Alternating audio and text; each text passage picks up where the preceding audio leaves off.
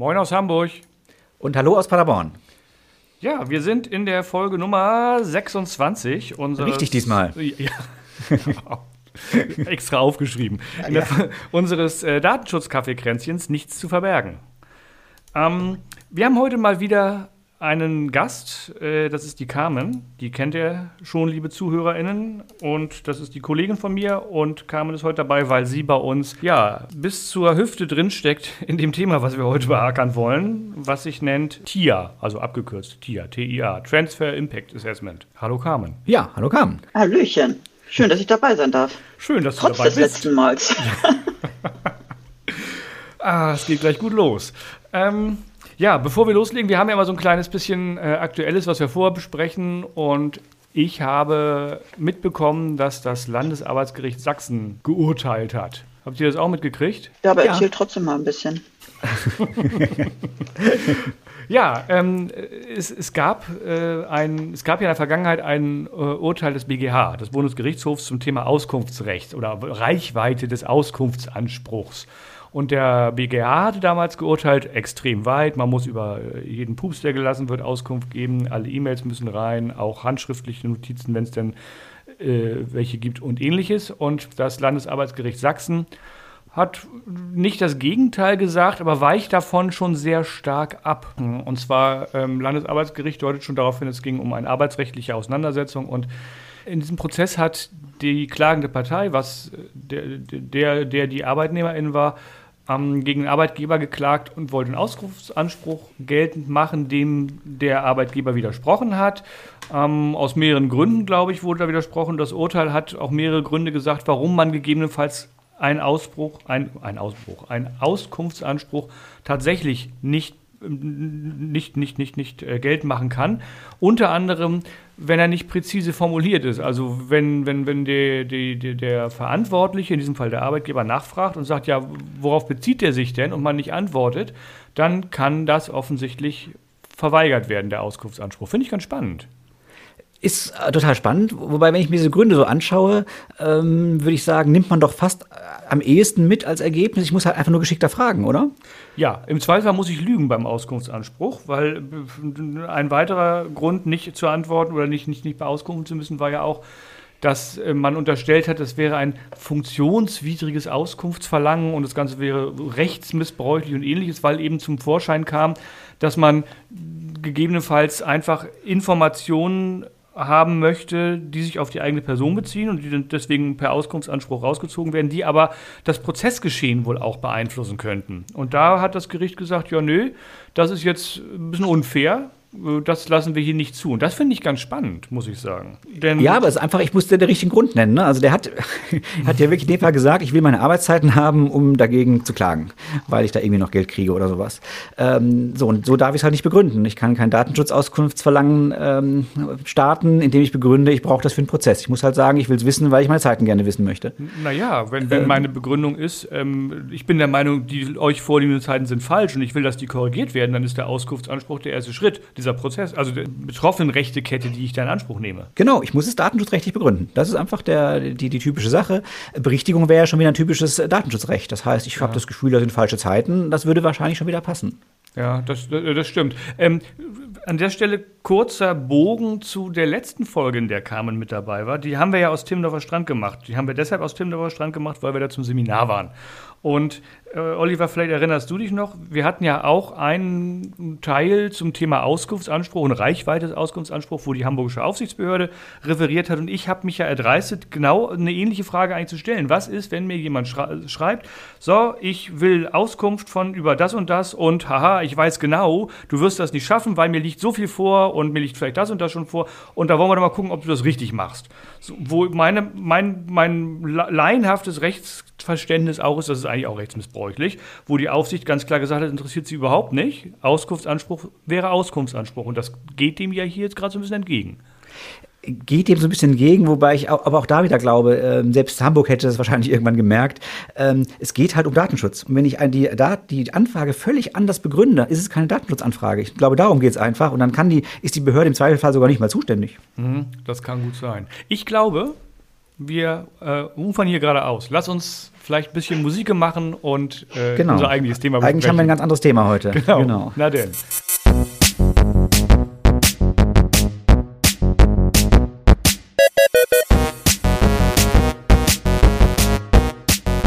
Dieser Podcast enthält Informationen rund um das Thema Datenschutz und ist durch unsere persönliche Meinung geprägt. Keinesfalls stellt er eine Rechtsberatung dar. Eine individuelle Beratung können wir nur erbringen, wenn wir ein Mandat als Datenschutzbeauftragter haben.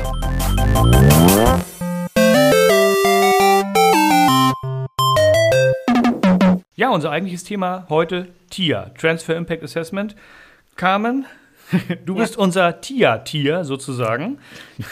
Du machst, du machst hier äh, bei uns äh, in letzter Zeit eine ganze Menge von diesen Transfer Impact Assessments oder zumindest Sachen, die in die Richtung gehen und äh, die dringend nötig sind. Erzähl doch mal. Richtig. Ja. Also vielleicht mal einmal so vorweg, warum machen wir das eigentlich? Also wir kommen ja noch aus Zeiten, da gab es früher, gab es Safe Harbor, wenn wir Daten übermitteln wollten, vor allem ja in den USA, das war ja damals mehr als in alle anderen Länder. Durch die Globalisierung hat sich das ja auch ein bisschen geändert. Da gab es Safe Harbor und dann hat man gesagt, okay, nee, das ist irgendwie keine gute Rechtsgrundlage, weil wir schwören ja nur, dass wir alle alles ordentlich machen, aber wir machen in den USA, weiß ich ja gar nicht, was die so treiben. Dann haben wir gesagt, okay, ne, alter Wein in neuen Schläuchen, nehmen wir Privacy Shield. Ist aber letztendlich nicht viel was anderes gewesen. Da haben gesagt, okay, nee, geht auch nicht. Wir wissen ja immer noch nicht, was die in den USA, doch eigentlich wissen wir, was die in den USA machen, aber wir können es halt nicht beweisen. Also hat man gesagt, okay, wir brauchen jetzt irgend so Nachfolger. Gab es nicht. Also hat man gesagt, gucken wir mal in, in die Datenschutzgrundverordnung, da gibt es ja irgendwie was. Ach, dann nehmen wir sowas wie Standardvertragsklauseln oder BCRs oder irgendwie sowas. Und dann nehmen wir die. Ist aber immer noch alter Wein in neuen Schläuchen, weil auch da schreiben wir nur ganz furchtbar viel auf und schwören uns gegenseitig in die Hände, wir machen alles fein. So, nehmen wir jetzt mal die USA an. Da ist es ja so, dass die äh, Geheimdienste auf die Daten zugreifen können, ohne dass es teilweise das Unternehmen in den USA merkt. So, und ähm, da kommen wir, wenn es jetzt meine Daten sind, als Deutsche oder als europäischer Bürger, dann ist es ja so, dass ich sage, ich möchte jetzt mal von meinen Rechten Gebrauch machen aus, Artikel, äh, aus Kapitel 3, äh, sowas wie Auskunftsanspruch, wovon ihr ja schon gerade gesprochen habt und so. Und da würde ich den Anbieter in den USA fragen, wen auch immer, sag mal, wer ist dann alles so Empfänger gewesen? Oder können die mir das gar nicht sagen? Also kann ich mein Recht, was mir hier zusteht, nicht ausüben. Das ist, ja blöd. So, und dann haben wir gesagt, ja, dann müssen wir gucken, dass wir da irgendwie so ein bisschen die Kuh vom Eis kriegen. Also wir müssen irgendwie versuchen, dass wir diese Geheimdienste oder in anderen Ländern eben auch andere Institutionen ähm, so ein bisschen einfangen. So, wie kannst du das machen? Und dann kam der EDSA, also dieser Europäische Datenschutzausschuss, und hat gesagt, ma, haben wir eine super Idee. Man könnte so einen Prüfplan machen. Sondern, ja, wie gehe ich dann mal vor? Und dann haben wir gesagt, ja, du musst ja erstmal wissen, was machst du? Also, ne, welchen Anbieter hast du da drüben? Ist es sowas wie Zoom oder whatever? Oder äh, und dann guckst du dir an, welches Übermittlungsinstrument nimmst du, zum Beispiel Standardvertragsklauseln. Dann guckst du, ja, oh, die reichen nicht. Ne? Dann guckst du, weiß man ja Darf- vorher darf ich schon, ne? Man, unterbrechen? Ähm, Ja. wir, wir müssten vielleicht einmal kurz erklären, warum die nicht reichen. Ähm, es, es geht ja so ein bisschen auch um den, um den Rechtsrahmen im, im, im Zielland, also in diesem Fall in den USA, was da alles passieren kann. Und das das heißt- wäre jetzt der nächste Punkt ah, gewesen. Oh, sorry, dann bin ich wieder ganz ruhig. Also nimmt man die, die äh, Instrumente und sagt dann eben, ähm, okay, wir müssen ein paar Maßnahmen ergreifen. Also guckt man sich an in dem Land, was ich jetzt vorliegen habe, wie sieht's dann da aus? USA, die Ermittlungsbehörden, die Geheimdienste können einfach sich die Daten greifen, also muss ich was tun. Eben weil ich meine Rechte als, äh, als äh, EU-Bürger nicht geltend machen kann dann. So, und dann hat der ES EDSA diesen Prüfplan gemacht und ähm, einer der Schritte ist eben, man guckt sich den Rechtsrahmen des Landes an. Das kann man sich manchmal sparen, weil bei USA brauche ich nicht gucken, wie es da ist, das weiß ich. Also da- ne, manchmal kann man sich ein paar Schritte dieses Prüfplanes sparen von den sechs, die er da vorgibt. Aber wenn ich jetzt ein anderes äh, Land nehme, was ich mir noch nie angeguckt habe, China oder so oder Nordkorea, da kann das ja ganz anders aussehen. Ne? Also in den USA ist vielleicht, dass, der, dass die sagen, okay, ich nehme mir die Daten, einfach schaue sie mir an und gut ist. Und in Nordkorea und der Anbieter dort würde vielleicht sagen, ah, wenn du das machst, das erzähle ich und du musst mich erstmal fragen und ich verschlüssel hier und und und. Und in Nordkorea sagen, na, machst du nicht, schieße ich dich ab. Ne? Also das können ja mal so, die Maßnahmen können ja da unterschiedlich sein. Also muss man sich immer nach dem Land nach diesen Rechtsrahmen anschauen. Es sei denn, man kennt den schon. Wie gesagt, USA kennst du halt. So, und dann guckt man sich eben an, bei den USA weiß man, reicht nicht. Ne, die können darauf zugreifen. Dann guckt man, welche Maßnahmen kann man noch ergreifen. Und dann guckt man sich einmal den Anbieter an. des, ne, wie beispielsweise Zoom oder Salesforce oder was auch immer, guckt, was machen die denn? Das ist immer unterschiedlich gut dargestellt. Manche, also Microsoft zum Beispiel hat es jetzt mittlerweile kapiert, dass, das, ähm, dass wir das alle machen müssen und dass wir das auch tun und hat das eigentlich schon so ganz gut zusammengeschrieben. Da muss man sich kein Wolf suchen. Man hat aber andere Anbieter, die, die es schlecht gemacht haben und wir haben auch Anbieter, die es noch gar nicht gemacht haben. Da fängt man dann wirklich bei Null an und muss erfragen, was macht ihr denn? Welche Maßnahmen habt ihr denn? Ne, zum Beispiel, dass die, einige sagen dann auch, wenn der, also ich verschlüssel und wenn der Geheimdienst jetzt kommt und das sich anschauen will, kann das erstmal ja nicht entschlüsseln. Ja, und dann, äh, dann wehre ich mich bis aufs Blut, ne, mit Messer im Mund und äh, dass er da halt nicht rankommt. Und wenn das dann doch kommt, dann würde ich da auch Bescheid sagen. Ich habe da eine Statistik oder was auch immer. Also das ist ganz, ganz unterschiedlich, welchen, äh, welchen Hersteller man hat. Deswegen ist das auch so ein bisschen aufwendig. Du kannst nicht so nicht so gut abkupfern. Man kann nicht sagen, ja, guck mal, bei dem haben wir es so, ach, dann machen wir es bei denen auch so. Das ist das große Problem daran. Mhm. Ja, dann jetzt, reich, äh, Entschuldigung, ja. Entschuldigung, eine, ich laber Frage zu viel, ne? Nein, nein, nein, alles gut. Ich habe nur eine, eine Frage, die mir gerade auffällt. Also eine Sache vielleicht noch für unsere ähm, HörerInnen, woher kommt das eigentlich? Warum müssen wir das jetzt alles machen? Ähm, nur ein kurzer Einschub. Ähm, naja, es gab einfach ein EuGH-Urteil im letzten Jahr, die genau das gesagt haben. Die haben gesagt, Standardvertragsklauseln sind an sich okay, das ist ein Instrument, das kann man machen, nur die müssen auch gelebt werden. Das heißt, ich muss mir eben im einzelnen Land immer so eine Einzelfallprüfung machen äh, und gucken, wird es gelebt und dann Maßnahmen ergreifen, wie kann es denn gelebt werden, falls es vom Gesetz das so nicht hergibt. Und jetzt wieder zurück zu meiner Frage an dich kam, die ich stellen wollte. Wenn ich mir diese ganzen Dinge angucke, auch was du gerade so sagst, im Prinzip ist das doch alles nur Papier. Ich sage dann, dass ich mich wehre, kontrollieren äh, kann es aber letztlich keiner. Und die Geheimdienste sagen ja auch oft, da steht es auch wunderbar drin, ähm, dass ich ähm, bekannt gebe, Auskunft gebe, wenn solche Anfragen kommen, aber eben nur dann, wenn ich es darf. Ähm, das heißt, im Endeffekt ist es doch, ich produ produziere Papier ähm, und dann soll ich es plötzlich dürfen, oder? Ja, einmal sicherlich, das ist ja immer so. Also im Datenschutz ist es ja schon immer so gewesen, dass man gesagt hat, es hat noch nie einen interessiert und dann kommen wir weiter, kommen wir weiter und wenn mal interessiert es die Leute. Und hier stehen wir eben auch noch ein bisschen am Anfang. Na, das ist alles noch nicht gelebt, das ist alles für die Firmen auch noch nicht normal. Aber man sieht ja schon, äh, was die so treiben, dass die sich bewusst sind, wir müssen was tun. Und ich, ich wehre mich, das ist ja schon viel mehr, als wir früher gehabt haben. Zu Safe Harbor Zeiten oder äh, hat sich kein Mensch gewehrt. Also wir kommen ja voran. Wir sind noch lange nicht am Ende. So, und nun ist es ja so, dass wir nicht nur gucken, was die machen und dass sie sich wehren und was weiß ich nicht, sondern eben auch technische Maßnahmen. Na, das eine ist eben, dass ich schaue, haben wir ja immer technisch-organisatorische Maßnahmen. Das eine, dass ich schaue, was kann ich organisatorisch machen und wie lange kann ich mir wo wehren und wem kann ich was erzählen. Aber es gibt eben auch die Technik. So, und da kann, bieten eben die verschiedenen Anbieter auch ein bisschen was an. Und wenn das dann immer noch nicht reicht, und davon ist häufig auszugehen, dann guckt man, was kann denn noch der Anwender selber machen? Und dann kommen wir eben auch, dass du äh, und vielleicht ein anderes Produkt kaufst. Also nicht einen ganz anderen Anbieter, das kann natürlich auch sein, dass du sagst, okay, mit dem werde ich einfach, es wird nicht rechtskonform werden. Ich nehme ein anderes Produkt oder ich gucke in dem Produkt äh, und die bieten dann irgendwie verschiedene Versionen an, wo ich sage, ah, Ne, gegen Einwurf kleiner Münzen kann ich eben auch ein bisschen mehr Sicherheit kaufen. Und dann kommen wir auch in die Konfiguration, dass du sagst, ja, du musst dich dann auch mal hinsetzen und dich mit dem Produkt auseinandersetzen. Da sind wir ja dann auch bei Privacy by Design und Default, was aus Artikel 25 ja schon ewig gefordert wird, äh, dass man dann guckt, was kann ich machen. Und dann steht man da mit dem Schraubenzieher und dreht mal ein bisschen an der Konfiguration rum. Und dann kommen wir langsam mal in Gegenden, wo man sagt, boah, jetzt wird's langsam besser. So, das mhm. ist so mhm. der, ne, ja, vor allem, eine, ich finde fast noch einen anderen Effekt viel größer. Ähm, wir nerven die mhm. natürlich so jetzt aus der EU und es droht ja auch immer so dieses, dass vielleicht ein komplettes Verbot mal für solche Dienste mal im Raum steht. Ist ja noch nie wirklich mhm. ausgesprochen mhm. worden, aber steht ja immer im Raum. Und dass ähm, die Anbieter einfach auf, ihre Staaten, vielleicht Regierungen, ein bisschen mehr Druck ausüben. Es gibt ja gerade diese Aktion von, von Amazon, Google äh, und Co., die jetzt äh, in so einer gemeinsamen Aktion Grenzen mal für den staatlichen Datenzugriff auch gefordert haben. Ähm, ich glaube eher, dass sich vielleicht darüber was bewegt dass äh, dieser Druck sich dann auch mittelbar wirklich auf die Praxis in, in diesen Ländern dann auch auswirken kann. Ja, das finde ich ein total spannendes Thema. Also genau, die ganzen Großen, ne? Cisco, IBM, Amazon, Google, Salesforce, Atlassian glaube ich auch. Atlassian ist ja eher Australien, Australien als, als, mhm. als, USA, aber da haben sich alle irgendwie zusammengetan und gesagt, wir brauchen eine Regelung, wo sind die Grenzen des staatlichen Zugriffs. Ähm, und das finde ich eine eine, eine enorme Entwicklung. Das ist, glaube das wäre, glaube ich, vor zehn Jahren wäre das nicht möglich gewesen, dass die überhaupt auf die Idee kommen, dass sowas benötigt wird und äh, dass auch noch, dass das tatsächlich irgendwie in die Wege geleitet wird, dass man die Regierungen oder die, die Gesetzgeber anspricht und sagt, so, wir brauchen für für, für, für Cloud-Dienstleistungen brauchen wir einfach eine Regelung, wann darf wie durch wen zugegriffen werden. Ja, irgendeinen sicheren Rahmen, genau. Wobei ich es noch anders sehe, nicht möglich. Möglich wäre schon gewesen, es war einfach nicht nötig auch, weil es lief ja alles. Und jetzt ist, kommt eben endlich mal genau ja. so ein bisschen dieser Druck. Ähm, durch, ähm, ja, durch dieses, dieses Droh, diese Drohkulisse, die immer von der EU kommt, vielleicht ein bisschen was zu ändern. Ja, das stimmt. So und ähm ja, einmal das und sorry, ähm, aber es ist natürlich auch, die, die haben ja auch Angst, dass ihr Wirtschaftsmodell kaputt geht. Denn wenn die nicht äh, funktionieren, dann sage ich, da suche ich mir einen in Deutschland oder in der EU.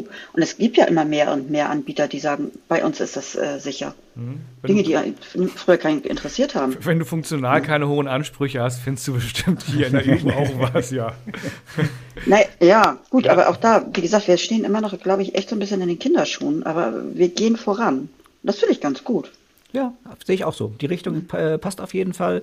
Äh, mit den Alternativen, das sehe ich auch sehr kritisch. Also ähm, da gibt es selten was. Aber allein, dass man sucht und da, wo es Alternativen gibt, vielleicht mal welche nutzt, also früher äh, hat ja jeder den, äh, den selbst den Newsletter-Versender aus den USA verwendet. Und Newsletter-Versenden, das ist nun was, das kriegen wir sogar auch inzwischen in der EU hin. Ähm, da da gibt es ja dann Alternativen. Bei, ja. bei Office 365 sehe ich es ehrlich gesagt noch ein bisschen anders. Da sehe ich die Alternativen noch in sehr, sehr weiter Ferne. Ja, selbst das Tool von, also, oder das, was die Telekom oder T-Systems da mit Microsoft zusammen macht, äh, ist, eine, ist, ist eine tolle Sache. Äh, meine Befürchtung ist, dass das es ist halt technisch eine Herausforderung, dass das ähnlich gut verläuft wie der letzte Versuch, den T-Systems mit Microsoft gestartet hat, ähm, der uns zu mehrfachen ähm, Migrationen hin und her. Ja, genau, über Weihnachten, ich erinnere mich. Ja, genau. So, der EDSA hat ja diesen Prüfplan rausgebracht. Der hat äh, sechs Schritte. Die Schritte 1 bis 3 sind so ein bisschen Analyse. 4 und 5 ist dann äh, ja, äh, analysieren bzw. Handlungs oder Handlungsmaßnahmen entwickeln und umsetzen. Und Schritt 6 ist ja eigentlich nur, und das wiederholen wir jetzt in regelmäßigen Abständen, die wir noch festlegen müssen. Es gibt ja äh, aber auch noch äh, einen zweiten, eine zweite Institution, die sich ge ge geäußert hat, die jetzt nicht so hochoffiziell ist. Es ist eben kein kein, ich weiß gar nicht, wie man den EDSA bezeichnen soll, ja kein Gremium. Also kein offizielles äh, Gremium, was in der, in der Datenschutzgrundverordnung beschrieben ist, sondern es ist die ähm, IAPP, die ähm, was rausgebracht hat, die nämlich auch für das Thema Transfer Impact Assessment Templates rausgebracht hat. Ähm, ich wüsste jetzt von mindestens zwei, eins, äh, was das, den, das Vorgehen vom, vom äh, EDSA ein bisschen abbildet. Das finde ich ganz praktisch. Ähm, was was, was ähm, die äh, als Ergänzung zu den neuen Standardvertragsklauseln, zu den SCC genutzt werden kann und eins, was sich auf das Thema Cloud Computing bezieht ähm, und explizit den äh, Zugriff durch fremde Behörden mit betrachtet. Ja. Du meinst diese schöne Excel-Tabelle wahrscheinlich. Ne? Genau, ne? das sind beides Excel-Tabellen ja. und ähm, die sind relativ äh, umfangreich. Finde find ich aber gut gemacht. Ich habe mich damit mal äh, ganz kurz beschäftigt bisher nur. Ähm, die decken halt tatsächlich so ein bisschen auch das Thema Rechenschaftspflicht zusätzlich ab, weil relativ weit vorne auch schon gesagt wird, wann gucke ich denn das nächste Mal? Und damit habe ich Schritt 6 des äh, EDSA-Prüfplans schon mal zumindest geplant. Das ist, finde ich, eine super Sache. Ich finde auch, also du musst ja gerade Stufe 6 muss ja auch so ein bisschen gucken, ähm, um was geht es, ne? Also wie häufig muss ich es machen? Also welches Land habe ich oder ne, vielleicht auch welche Daten habe ich oder so, vor allem für mich auch welches Land, ne, welche Rechtsgrundlage habe ich da? Ne, wird derjenige gleich erschossen oder, wird das, oder ist es weniger dramatisch, was da passiert? Dann muss man vielleicht einmal häufiger prüfen als was anderes. Also ich glaube, da kannst du keine starre Zeit nehmen. Ne? Kommt auch an, wie kurz die starre Zeit ist. Wenn die jetzt monatlich ist, dann könnte ich die nehmen, würde aber wahrscheinlich das Unternehmen ja. ein bisschen überfordern. Wenn die, äh, also hier in dem, in dem, äh, in dem einen Excel von, von, von dem IPP wird halt irgendwie drei oder vier Jahre vorgeschlagen, was mir extrem lange vorkommt. Also irgendwo dazwischen wird die Wahrheit liegen. Ich Gerade jetzt ja auch, ne? Ja, es Gerade ändert jetzt, sich so. Wo viel. sich ja auch viel verändert, genau. Die, die EU oder die EU-Kommission ist immer wieder mal tätig, schmeißt neue SCC auf den Markt. Ähm, und, und ähnliches. Äh, der EDSA äußert sich regelmäßig, die Aufsichtsbehörden machen einiges und die Unternehmen, also in den Drittstaaten, die reagieren ja auch gerade, die fangen an zu reagieren und machen ganz viel. Mhm. Und von daher kann es äh, nicht nur nötig, sondern sogar äh, sehr sinnvoll sein, vielleicht den, die erste Überprüfung in einem kürzeren Zeit, nach einem kürzeren Zeitfenster zu machen, um die dann gegebenenfalls positiven Effekte auch mitnehmen zu können, um Erleichterung zu Richtig. haben. Ja, Ja, das darf man ja auch nicht übersehen. Es ist ja nicht immer nur, dass ich kontrollieren muss, ob noch alles gut ist, sondern es kann ja du- durchaus, und das finde ich im Moment sogar die wahrscheinlichere Variante, äh, sich äh, ins Positive bewegen. Ja. Wobei man ja immer noch sagen muss, ich weiß nicht, wie es in, eu in eurer Praxis ist, aber ehrlicherweise muss man ja sagen, ähm, wir beschäftigen uns zu 99 Prozent mit den USA. Viel andere Länder kommen da, gut, jetzt Atlassian hast du eben schon gesagt, äh, in Australien, klar, den hat man auch nochmal noch dabei. Das heißt, so oft muss man die Überprüfung ja dann auch gar nicht durchführen, weil es ja eigentlich immer ein bisschen die gleichen Anbieter und vor allem immer das gleiche Land ist. Und wenn sich da jetzt in den USA was grundlegend ändern würde, dann wüsste man eben, ich muss mir alle meine Tiers angucken, weil die jetzt alle nicht mehr passen. Ähm, solange da nichts ist, brauche ich eben die meisten Tiers auch nicht anpassen, weil sich nichts geändert hat. Ja, das finde ich ganz spannend. Also ja, es sind nicht so wahnsinnig viele Länder, aber es sind schon mehr als zwei oder drei bei uns. Es kommen auch immer wieder welche zum Vorschein. Aber auch den, wenn ich jetzt mal nur die USA betrachte, was ich spannend finde, ist, wie mit einmal bei unseren Kunden Tools zum Vorschein kommen, von denen wir vorher noch nie was gehört haben, wo die einfach irgendwas gemacht haben, weil die mit einmal äh, von uns gesagt bekommen, ja, USA böse. Ich meine, das sagen wir schon länger, aber jetzt, jetzt können wir halt auch noch sagen, hier gibt ein Verfahren, ihr müsst das und das machen. Und dann kommen die mit einmal äh, mit, mit Tools um die Ecke, von denen wir vorher nichts gehört haben. Das ist schon, schon enorm. Und das sind natürlich dann auch immer wieder neue, von, von denen wir wirklich nicht nur von diesen Kunden nichts gehört hatten, sondern die wir überhaupt nicht kannten bis dato. Ja, das stimmt. So, ich glaube, wir sollten noch einmal ganz kurz auf das Thema SCC, also auf die Standardverträge eingehen, ähm, bevor wir dann zum, zum, zum Ende kommen, weil dieses TIA und die Standardverträge hängen ja ein bisschen zusammen, wenn man das so will. Ne? Artikel, nee, Klausel 14 ist es, glaube ich, in den Standardverträgen immer, die ja eine entsprechende Risikobetrachtung vorsieht. Und genau die kann ich ja mit dem TIA relativ gut abfrühstücken. So ist es. Was willst du jetzt hören? Ja, was willst du? Was, was, was, Zustimmen äh, Tobias hat recht. Ja. Eine Laola-Welle für So Tobias. ist es. Sehr schön, das wollte ich hören. Ja, ähm, okay, dann, Du, wenn ihr ich- nicht wollt, dann kommen wir jetzt halt zum Ende. Nee, ich will noch einmal was sagen. Ähm, Oliver, du sagtest vorhin, ja, das ist ja auch dann nur Papier, wo man drauf schreibt und so. Ich habe ja jetzt ein paar gemacht und ich muss tatsächlich sagen, ich habe am Anfang noch gedacht, oh Mensch, die sind, unsere Kunden sind nachher bestimmt, dass sie sagen, ja super, mache ich mal Löcher rein, Hefte ab. Nee, aber wir haben wirklich, ähm, du sagst richtige, äh, führst richtige Maßnahmen auf, gerade in der Konfiguration und so. Die sind total dankbar, weil die sagen, ich kriege auf Deutsch gesagt so billig, so viel mehr Sicherheit, weil ich endlich weiß, wo ich einen Schraubenzieher ansetzen muss. Deswegen, ich, ich habe echt am Anfang so ein bisschen Bedenken gehabt, ob das, ob ich, ob das sexy ist. Aber ich muss sagen, doch, ist sexy. Auch für unsere Kunden. Ja, der, der Teil absolut. Also da, wo man wirklich was, was ändern kann, wo ich wirklich Maßnahmen Ja. habe, Maßnahmen ergreifen kann, gebe ich dir völlig recht. Und allein, wenn dieses ganze Thema uns dazu führt, dass wir erstmal darüber Gedanken machen, überhaupt über das Nachdenken, bin, bin ich völlig bei dir. Ich denke eher an dieses Formale, dass eben dieses typische mit den Zugriffsrechten der Geheimdienste, kommt das vor, kommt das nicht vor und ähm, äh, ich muss mich dagegen wehren. Das sehe ich nach wie vor eher so ein bisschen als Papiergeschichte. Ja, weiß ich nicht. Also ich glaube schon, dass sie mittlerweile mehr machen. Und, ne? Ja, was sollen sie also, machen? Wehren können sie sich ja letztlich nicht. Also ähm, dann wieder eher, was ich eben sagte, dass sie eben Druck aufbauen können auf die Regierung, Genau. weil sie das nicht wollen. Äh, Den Punkt, äh, dann, der ist auch wieder sehr positiv. Ähm, aber das Ganze, was man sonst eben so, so reinschreibt, diese Verpflichtungen, diese formalen Verpflichtungen, äh, da sehe ich nicht so viel mehr Sicherheit. Alles, was auf dem Papier steht, lässt sich letztlich sehr schwer überprüfen, weil du ja auch sonst äh, vorbeifahren müsstest, letztlich im schlimmsten Fall, um es dir anzugucken. Und ähm, wer fährt für ein Tool, was im Monat 17,95 Euro kostet, wer, wer fliegt drüber in die USA und macht da ein Audit? Vor allem, Das- welcher Kunde bezahlt uns das, dass wir das Audit da machen? Ach so, wir würden fahren. ja, ja, wir würden noch fahren. Ja. Hm, Ich denke mal drüber und vor, nach. vor ja. allem, was zeigen sie dir dann? Zeigen sie dir wirklich das Böse oder zeigen sie dir Ja, die Testumgebung, wo du sagst, hm, schick. Genau, die führen dich ins, ins, ins Fake-Rechenzentrum, was sie extra dafür gebaut Ja, haben.